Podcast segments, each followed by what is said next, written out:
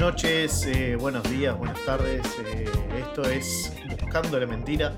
Eh, mi nombre es Martín Álvarez y junto conmigo tenemos a Federico de Belis. Para no nos llamamos distinto la semana pasada.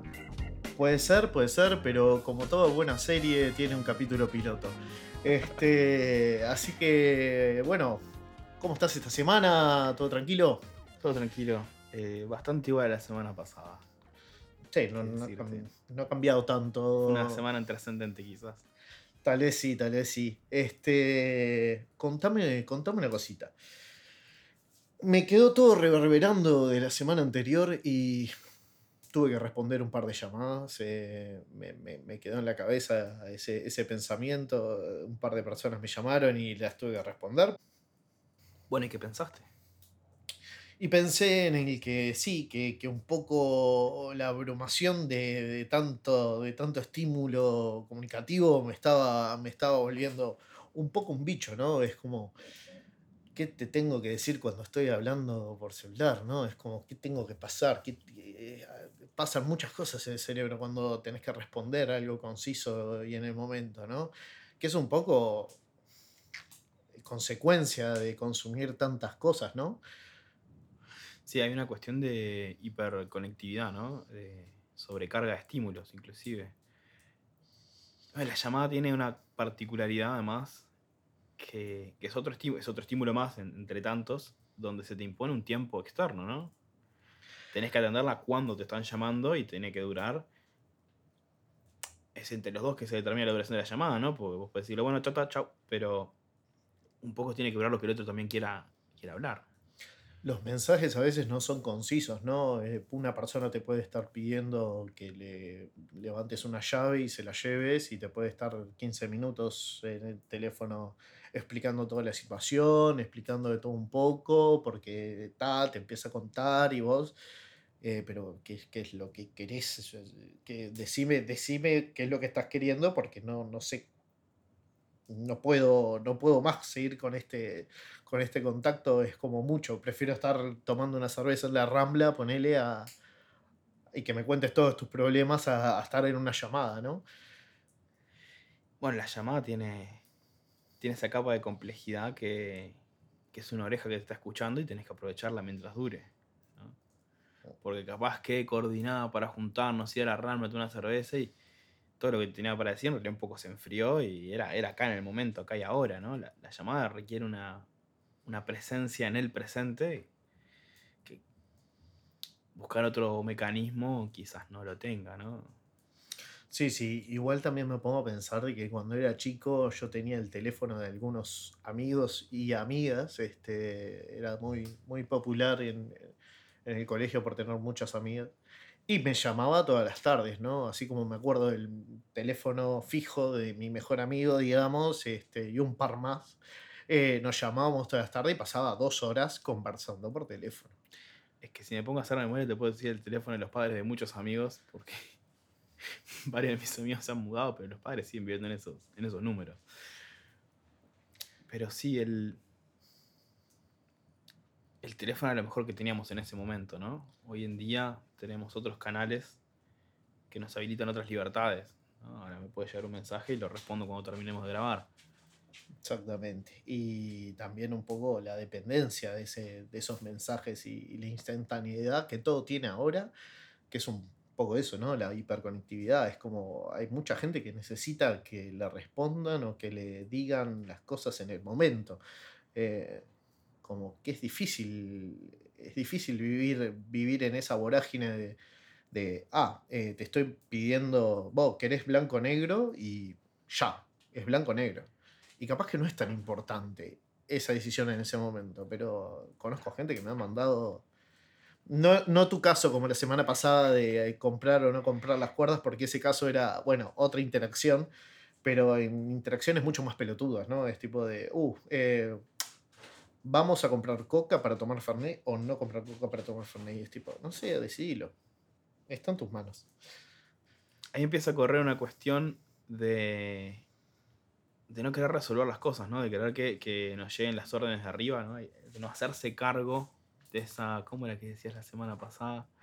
Capacidad para resolver algo así, lo que me tenías que chupar la semana pasada. Este, bien, claro, claro, claro, por supuesto. Y otro tema importante, por ejemplo, es el, el tema de el en línea o cuando se termina o, o la última hora de conexión. Sí, ¿En qué el- postura estás vos en eso? Bueno, yo tengo desactivado el visto en WhatsApp y lo tendría desactivado en todos lados. El visto me parece absolutamente tóxico, ¿no? Es. Pero no tóxico en el sentido externo, ¿no? Sino que, que me intoxica a mí mismo, ¿no? Yo me obsesionaba, pero vio el mensaje o no vio el mensaje. Y era como una capa extra en la comunicación que realmente no me hacía bien. El última hora conectado lo tengo desactivado también. Y si pudiera desactivar el en línea, adiós el en línea. Este, le quita esa, esa instantaneidad al, al WhatsApp, ¿no? Que es, que es la aplicación que estamos en realidad hablando. Sí, sí, te, te- eh, hago mías tus palabras. Este, es muy, muy, muy difícil hacer el saltito, ¿no? El salto de, bueno, ta, ya está. No quiero estar más en línea. Digo, no quiero estar más activo, no activo, si la hora, si el visto, si aquello. Porque me surgieron, me surgieron problemas, ¿no? De, ah, me clavaste el visto. Y está, y te clavé el visto, amigo, pero te voy a responder en el momento que sea. Eh, hay mucha gente que necesita esa, esa necesidad. No creo que. eh, creo que, que todo esto lleva una ansiedad este, a la gente y por eso mismo dije libre de, libre de vistos, digamos. ¿eh? La, la- la ansiedad es un factor que juega muchísimo, ¿no? Bueno, eso era algo que me pasaba a mí, ¿no? Yo no eh, me sentía muy mal clavando el visto a alguien, entonces el hecho de tener el visto desactivado significa puedo ver el mensaje y elegir contestarlo en 10, 15 o mañana y, y estar libre de eso, ¿no? Este, entre, entre no tener visto y poder marcarlo como no leído, que quede ahí con, con el- la burbujita, ¿viste? Que, que te acuerdes que está, porque lo que me pasa es que me olvido. Pero el visto es veneno. Es veneno. Tal cual. Es veneno. Es que es la ansiedad que, que lleva, lleva todos los celulares y, y- y la internet y todo lo que es YouTube y todo eso lleva una ansiedad y una, y una consecuencia de que yo necesito esta información y ahora, y lo necesito ya, ya, ya, ya, ya. Incluso hace no mucho fui a, a- a Chile a conocer unos familiares de, de- mi novia, este, y ellos tenían una hija y bueno, un psicólogo, la madre de, de esta hija de dos años, uno, por ahí, ellos estaban decidiendo no darle eh, la tablet o el celular eh, hasta los cuatro. Para que la niña se aprenda a aburrirse. Para que tenga la capacidad de aburrirse y estar feliz estando aburrida. Que es algo que creo que perdimos, ¿no? Este, Bueno, en cierta medida creo que, que lo perdimos. Sí, hay, hay, hay varias cosas en esto que me decís. Esta ansiedad de la, que, de la que estás hablando tiene un nombre ¿Cómo se llama? y se llama FOMO. Ah, pensé que era Marcelo. No, es una sigla en inglés. Fear of Missing Out. Ah, mira. Es el miedo a perderte de lo que está pasando. Entonces, cuando vos estás aburrido, empieza a correr de fondo este, este motor de ansiedad, que es el, el Fear of Missing Out. ¿Qué mierda está pasando que no me estoy enterando? Y eso corre, corre en- en- más en redes sociales, pero también corre en los mensajes. Los mensajes son, en cierta medida, una forma de red social. El, bueno, eso, eso como, como primera parte. Lo siguiente me, me olvido un poco cuando tengo que editar ahí. no pasa nada. Este, Em, lo, bueno, lo de.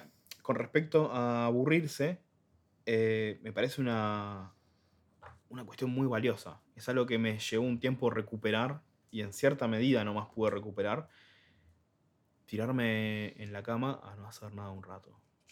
Sentarme en el sillón y no agarrar el no ponerme a, a leer, no, no, no cargarme la cabeza de cosas. Sentarme, estar ahí y, y nomás disfrutar del aburrimiento. Porque el aburrimiento puede ser una cosa muy placentera y hay como un entramado de sistemas que nos empujan a olvidarnos del placer de estar aburrido. ¿no? A verlo como algo negativo, como una cuestión a evitar, a evitar a todo costo además. un poco evitar a todo costo es, eh, es lo que tratan de hacer eh, las, las aplicaciones de, de, de redes sociales, ¿no? Eh, pues yo, por ejemplo, tengo TikTok manejo, manejo TikTok, ¿no? Eh, ni como- me busquen porque no subo contenido, simplemente lo consumo, un fiel consumidor de pasta base, digo, de TikTok. Este, y, y el TikTok, por ejemplo, vos pones la flecha para atrás para ir- salir de TikTok y cuando pones la flecha para atrás, salta un nuevo TikTok. O sea, aparece otro video y pones para atrás de vuelta y aparece otro video y pones para atrás de vuelta y aparece otro video y es como una vorágine de, de, vos, lo tengo que ver el video recién arrancó esto, esto me está llamando la atención tipo me dice eh míralo Eh, porque si te aburrió el video anterior tenés un video nuevo Qué intenso. Eh, yo como, como casi treintañero no entiendo TikTok. No entendía Snapchat. No entiendo TikTok. Hice mi mayor esfuerzo, pero es, es difícil. Lo, pe- lo peor, lo peor de esto es que TikTok llevó a mucha gente eh, mayor, incluso este, a mediana edad, digamos, a, a conectarse con los hijos, ¿no? A hacer un TikTok con el, con, el, con el hijo, con los sobrinos, con esto, con lo otro. Y es una herramienta tipo que logró ciertas cosas, ¿no? Es horrible que sea así de, de, de- de- de- consumismo, digamos, de que necesitas seguir estando en nuestra página, pero también logró ciertas cosas que están muy buenas, ¿no? Por ejemplo, todo esto que está pasando en la cuarentena y todas esas cosas, como que hay muchos veteranos que se sumaron a, a la movida TikTok y agregaron videos y, y se hablaron con sus hijos y hablaron con sus eh, sobrinos, digamos, este, con sus nietos. He visto de todo tipo de cosas, ¿no? Eh, ¿Hay, hay TikTokers plus 30 entonces? hay TikTokers plus 30. Uf. Muchos. Me- no son pocos. Me está haciendo sentir extremadamente viejo. No me está gustando esta sensación que me está haciendo sentir. Te voy a, te voy a confesar. que- No, no, no. Yo creo que es, eh, es algo súper específico y, especial esto que está pasando, pero realmente pasó, ¿no? Eh, y un poco también me lleva a decir, cuando yo tenía el celular, este, cuando empezaba a ver mensajes y donde estaba conectado con mis amigos por mensaje en vez de por llamada, eh, cuando pasaba eso, mis padres me dijeron, vos estás más con tus amigos en el celular que acá en casa. Fuertes declaraciones. Fuerte Fuertes declara- declaraciones. Puñales, puñales fuertes. Un ¿no? victimismo Bueno, aparte desmedido, ¿no? Tus padres, modo víctima on a full. Este, puede ser, puede ser, ¿no? Este, pero pasó, pasó eso, ¿viste? Y yo quedé. Bueno, sí, es, eh, es verdad. eh, pero, está, mis amigos son ellos, ¿me entendés? Tipo, yo puedo conversar mis cosas y puedo conversar mi vida y puedo conversar de todo con ellos, no con mis padres. ¿Qué es lo que puede estar mal o bien? ¿Qué sé yo? Eh, cada uno lo, lo verá de su lado, ¿no? Es difícil juzgarlo. Yo tengo una relación bastante mm, compleja con mis padres, con los dos. Y, y la comunicación es todo un tema con ellos, ¿no? Eh, siento que cuando les hablo estamos, estamos manejando códigos distintos, idiomas distintos estamos en un punto. Con, con los pares, con los amigos, la comunicación es mucho más fluida, los códigos que manejamos son más parecidos y, y es más fácil conectar y expresarse también.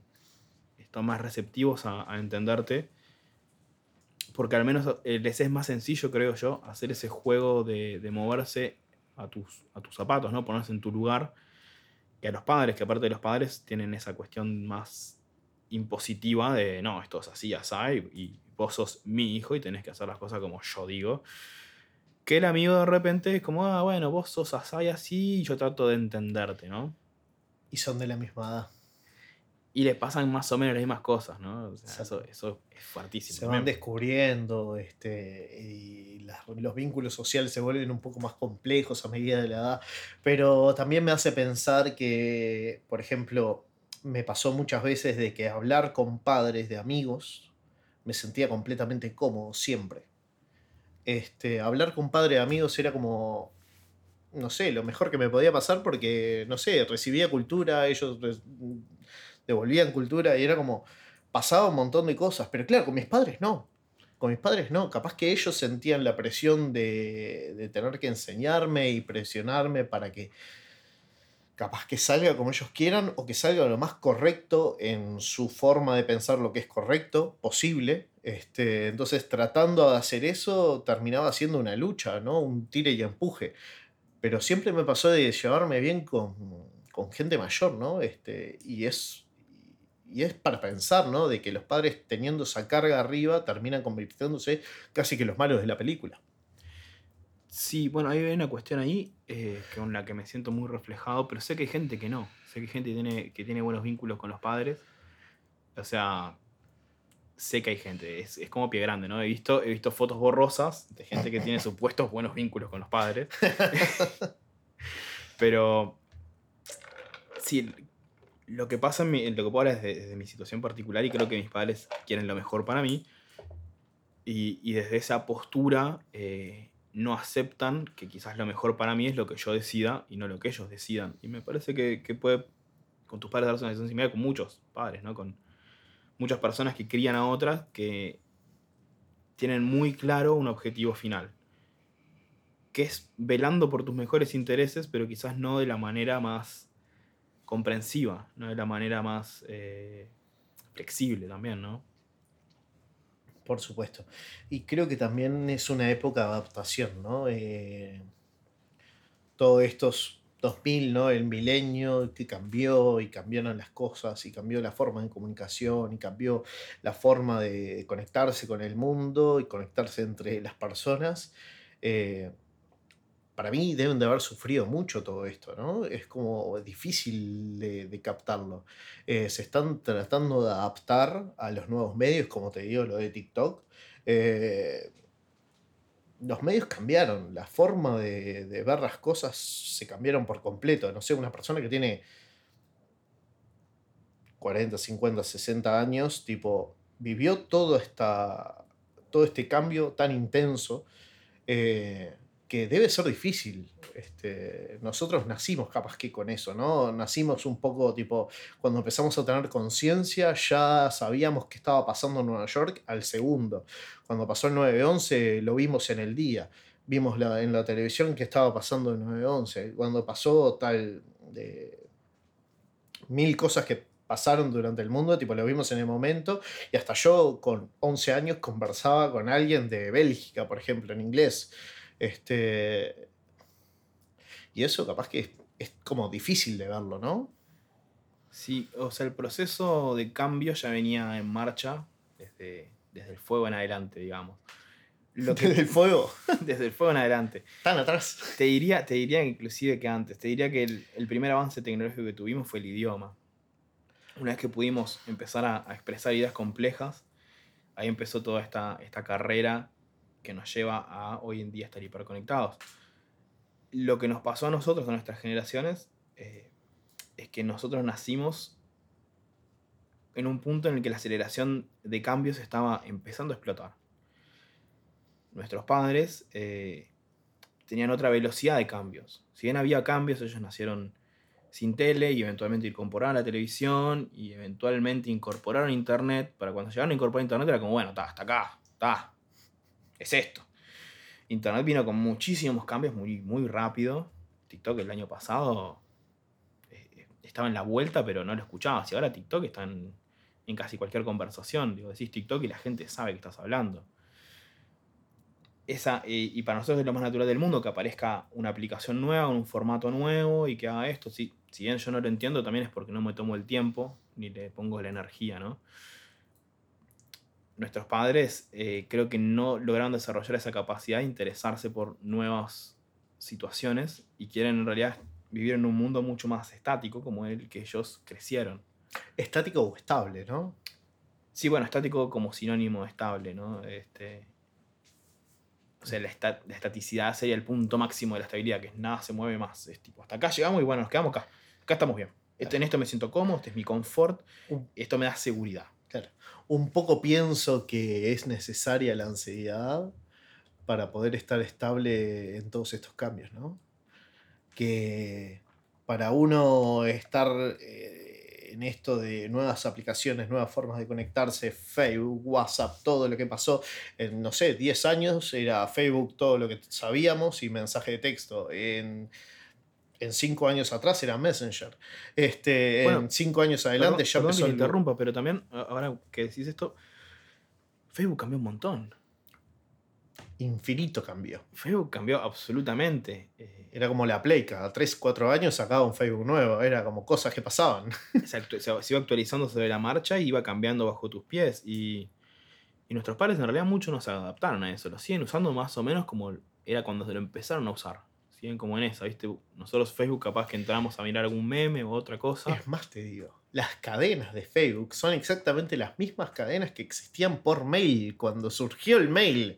¿No? Este, la cadena de si no mandás este mensaje Sí, sí, 30 sí. veces, eh, se te muere el- un pariente. O sea, se volvió más escueta, ¿no? Antes era un PPT capaz que 30 diapositivas. PPT. PPT con, con las transiciones, con musiquitas que tenían sonido. Uf. Uf, eso era un montón, eso era un montón. Y ahora se volvió mucho más escueto, ¿no? Ahora capaz que es una imagen y un pie de página.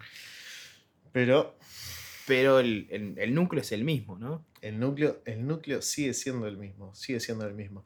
Y bueno, imagínate nosotros que estamos haciendo este podcast de forma hablada, este, haciendo algo que se hacía desde hace antaño, ¿no? Una especie de radio que perdura en el tiempo, que no es, eh, no es efímera, no es que se construye y se destruye, sino que esto perdura. Pero es el- la misma forma de comunicación de hace una buena cantidad de años. Es si no es. Usted me entiende. Este, Eh, o sea, digamos, el, el- el- el podcast es una, es una forma de transmisión oral adaptada a los nuevos códigos. adaptada a los nuevos códigos, a la necesidad de la gente de escucharlo cuando ellos necesiten escucharlo. Muchachos, audiencia, muchas gracias por escucharnos esta Se semana. muchachos, ¿no? Muchaches, este, muchas gracias por escucharnos esta semana. nos vemos la próxima. O nos escuchamos.